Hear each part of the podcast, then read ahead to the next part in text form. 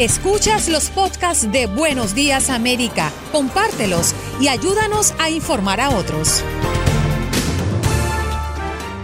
Qué bueno que está Janet Rodríguez con nosotros, nuestra corresponsal, la corresponsal de Univisión en la Casa Blanca, a la que le damos la bienvenida, como siempre. Janet, ¿cómo tú estás?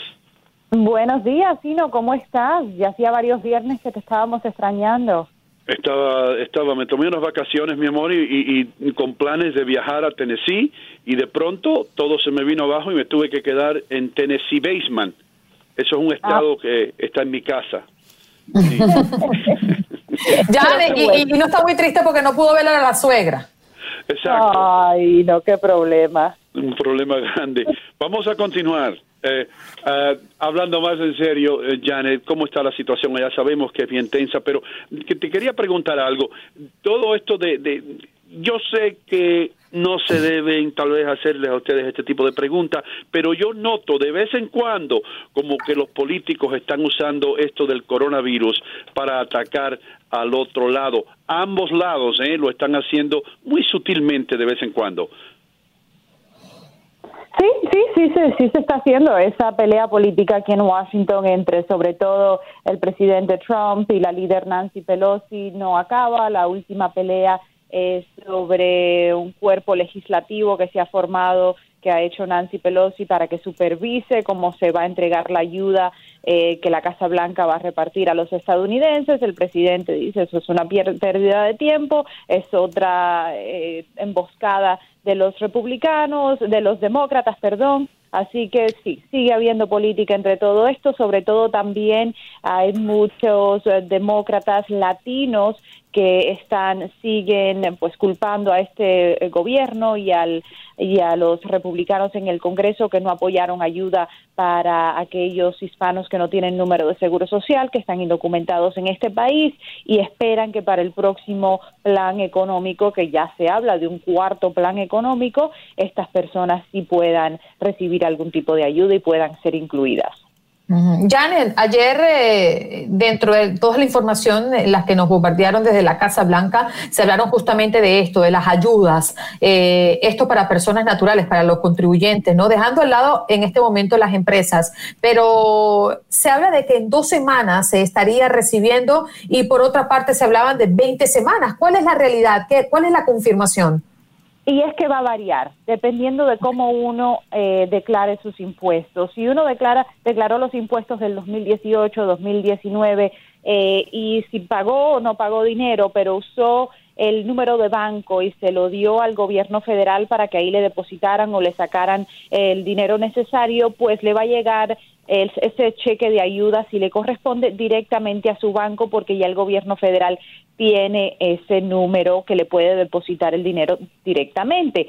Si no, si eh, prefirió no dar esa información, es ahí es donde va a suceder la demora. También se van a demorar un poco estos cheques de ayudas para las personas que sí tienen número de seguro social, pero no declaran impuestos. Esto siendo, por ejemplo, las personas de la tercera edad que están jubilados o estudiantes que no declaran impuestos, pero tampoco son dependientes de sus padres porque ya tienen mayoría de edad eh, entonces ahí el gobierno, como no tiene este número de, banco para depositarle el dinero directamente, se va a demorar un poco en mandárselos a sus hogares. Entonces por eso se ve una diferencia de tiempo en quién va a recibir el dinero un poco más pronto, en dos semanas, cuando máximo, y ya un poco más eh, alejado, aunque ayer sí el secretario del Tesoro dijo que no van a pasar meses, como, como se había especulado, que serán solamente semanas. Janet, hola, Juan Carlos Aguiar, dejando primero mi, voz de protesta, me va a tocar ausentarme dos, tres viernes a ver si me extraña a mí también. Después, de, esta, después, de, esta escena de celos eh, bien merecida, mm. eh, quiero saber, hay personas que dicen que podría haber una segunda ayuda económica porque se está extendiendo este plazo y se podría alargar más el plazo dado por el presidente Donald Trump para retomar actividades en todo el país. ¿Usted ha escuchado algo de esto? ¿Lo ve posible? Sí, sí, sí. Sí, cómo no, cómo no. Ya, y no sería una segunda. Tenemos que acordarnos que aunque eh, eh, esta es la ayuda que va a ayudar al pueblo, ya esta es la tercera, eh, el tercer plan de ayuda. Entonces, la próxima sería el cuarto plan de ayuda eh, y el segundo dirigido directamente al pueblo estadounidense. Ya la líder Pelosi empezó a hablar sobre el tema de la necesidad de que sí que esto no se va a resolver y la ayuda no va a ser suficiente con un solo cheque de 1.200 dólares por persona y 500 por niños a lo que les corresponde, que va a haber mucha más necesidad económica y que esto se tiene que empezar a trabajar inmediatamente. Así que ya hay una necesidad, el presidente Trump está diciendo que sí, que él reconoce esta necesidad y que podían ser otros eh, dos o tres eh, billones de dólares más que se, que se inviertan en este plan económico. Eh, Janet, ayer el presidente dio la noticia que General Motors va a empezar a fabricar los respiradores artificiales en Nueva York. Como tú sabes, estamos pasando por una situación pésima donde solamente eh, tenemos respiradores artificiales para seis días. Eh, ¿Crees tú que la promesa del gobierno de que vamos a tener esos respiradores pronto eh, es cierta o no? Y también, ¿hasta qué punto puede el presidente imponer esta ley de, de dictarle a una compañía en una situación de emergencia, ustedes tienen que fabricar esto ahora. Con todo su derecho, lo está haciendo, es una ley, eh, el presidente puede obligar a través de esta ley de, producción de defensa a cualquier compañía privada que él quiera, que tiene que construir y no se pueden negar a hacer lo que el presidente les mande a hacer, ya sea mascarillas, ventiladores, lo que haga falta. Y estas compañías y ya GM eh, dijo, hubo una pelea entre el gobierno y General Motors. General Motors decía que costaba mucho el gobierno y que no lo podían hacer voluntariamente. El gobierno le dijo, ah, bueno, si cuesta mucho, pues por obligación y por ley lo tienes que hacer independientemente del costo. Y ahí ese General Motors se ve obligado a decir, ok, lo vamos a hacer.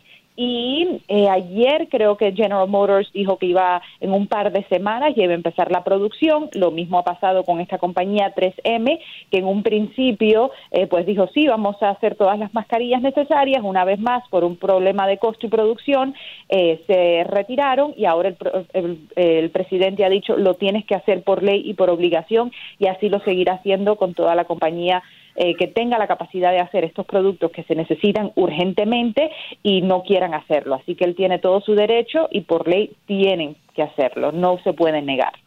Ya le tengo dos preguntas en uno. Eh, la Casa Blanca anunció que hoy comenzarán a recibir solicitudes de préstamo para asistir a pequeños negocios. ¿Qué otra información tienes? Y si definitivamente Trump está ignorando mm, darle mm, eh, beneficios o ayudas a indocumentados. Sí, eh, empiezo con la, última pregunta. Fue una pregunta que yo le hice directamente al presidente este miércoles.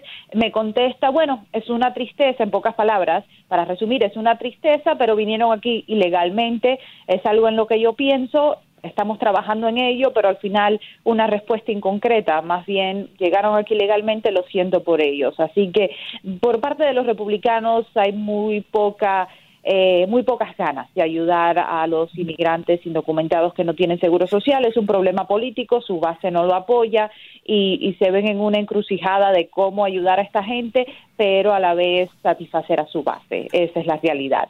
Por otra parte, eh, los cheques o la ayuda a los pequeños negocios a partir de hoy pueden solicitar a través de sus bancos o sus prestamistas y lo que se le está, eh, el incentivo para el pequeño negocio es que se aplica para estos préstamos y sigue pagándole la nómina a sus empleados, este dinero va a ser perdonado y no lo va a tener que, reponer, no lo va a tener que pagar de vuelta al gobierno de Estados Unidos, así que a partir de hoy pueden empezar a solicitar esa ayuda. Mm. Juan Carlos, ¿tienes alguna pregunta para Janet? ¿Alguna pregunta adicional? Sí, no. Ese, esa, esa, esa posibilidad de que le den eh, un auxilio en esta cuarta tanda, como nos explicaba Janet, a las personas indocumentadas tiene aceptación entre los republicanos, podrán ponerse de acuerdo republicanos y demócratas. ¿Cómo, cómo ve usted el ambiente, Janet? La verdad es que va a ser muy, muy difícil. Esto ha sido una pelea no de ahora, esto ha sido una pelea de siempre, de a quién se ayuda y a quién no. Lo triste es que, no sé si logramos explicar esto en algún momento cuando se aprobó la ayuda, por ejemplo, una familia de cuatro personas mixta, papá tiene paga impuestos con el ITIN, el hijo tiene DACA, mamá y otro hijo ciudadanos americanos. A tres le pertenece la ayuda, pero el papá que tiene el número de ITIN y que paga impuestos no le pertenece. Si esa familia hizo sus impuestos juntos como familia, como para beneficiarse eh, de, los, eh, de los impuestos, ¿no? Tener un poquito más de dinero. A ninguno de esa familia le va a tocar la ayuda, aunque a tres de ellos sí le pertenece, por ejemplo. Entonces ese puede ser un punto de discusión mucho más fuerte. ¿Por qué dejar a tres de la familia que sí le pertenece la ayuda fuera por uno que no tiene número de seguro social, pero aún así paga sus impuestos. Entonces, yo, creo que los demócratas van a tratar de empujar, aunque sea que esa ayuda llegue a aquellos que sí pagan impuestos a través de sus números de ITIN, porque al final están sirviendo con su responsabilidad eh, fiscal a este país y no se le está ayudando de ninguna manera. Yo creo que a lo mejor ahí los republicanos puedan ceder, pero va a ser muy, muy difícil que se pueda ayudar a los 11 millones de mm. inmigrantes indocumentados. Janet, si no fuera por esta situación del coronavirus, estuviésemos hablando ahora mismo de Bernie Sanders y Joe Biden. Vamos a retomar esta situación bien rapidito. ¿Qué está pasando con estos dos? La verdad es que han quedado al olvido. Ayer la, hasta el Partido Demócrata dijo que iba a aplazar la convención demócrata de julio a mediados de agosto para dar un poco más de tiempo a ver si se puede llevar a cabo. Todavía hay una posibilidad que ni la convención se lleve a cabo, pero aún así vamos a tener elecciones. Eso eh, no se va a aplazar. Las elecciones van a ser en noviembre. Muchas primarias están aplazadas ahora hasta el verano, así que vamos a ver eh, cómo se desarrolla. El vicepresidente el vicepresidente Biden aún tiene la delantera, aunque no han habido primarias en las últimas semanas, y, todavía le da las encuestas le dan la, delantera a él. Y ya, por lo que hemos leído en los últimos días, parece que Bernie Sanders no está ni recaudando fondos, no ha pedido dinero a sus contribuyentes, a, la gente que le apoya, mientras que el vicepresidente Biden sí lo está haciendo, sí está haciendo campaña activa. No hemos visto lo mismo de Bernie Sanders, así que en eso estamos. Has escuchado el podcast de Buenos Días América. Gracias por preferirnos y no olvides compartirlo.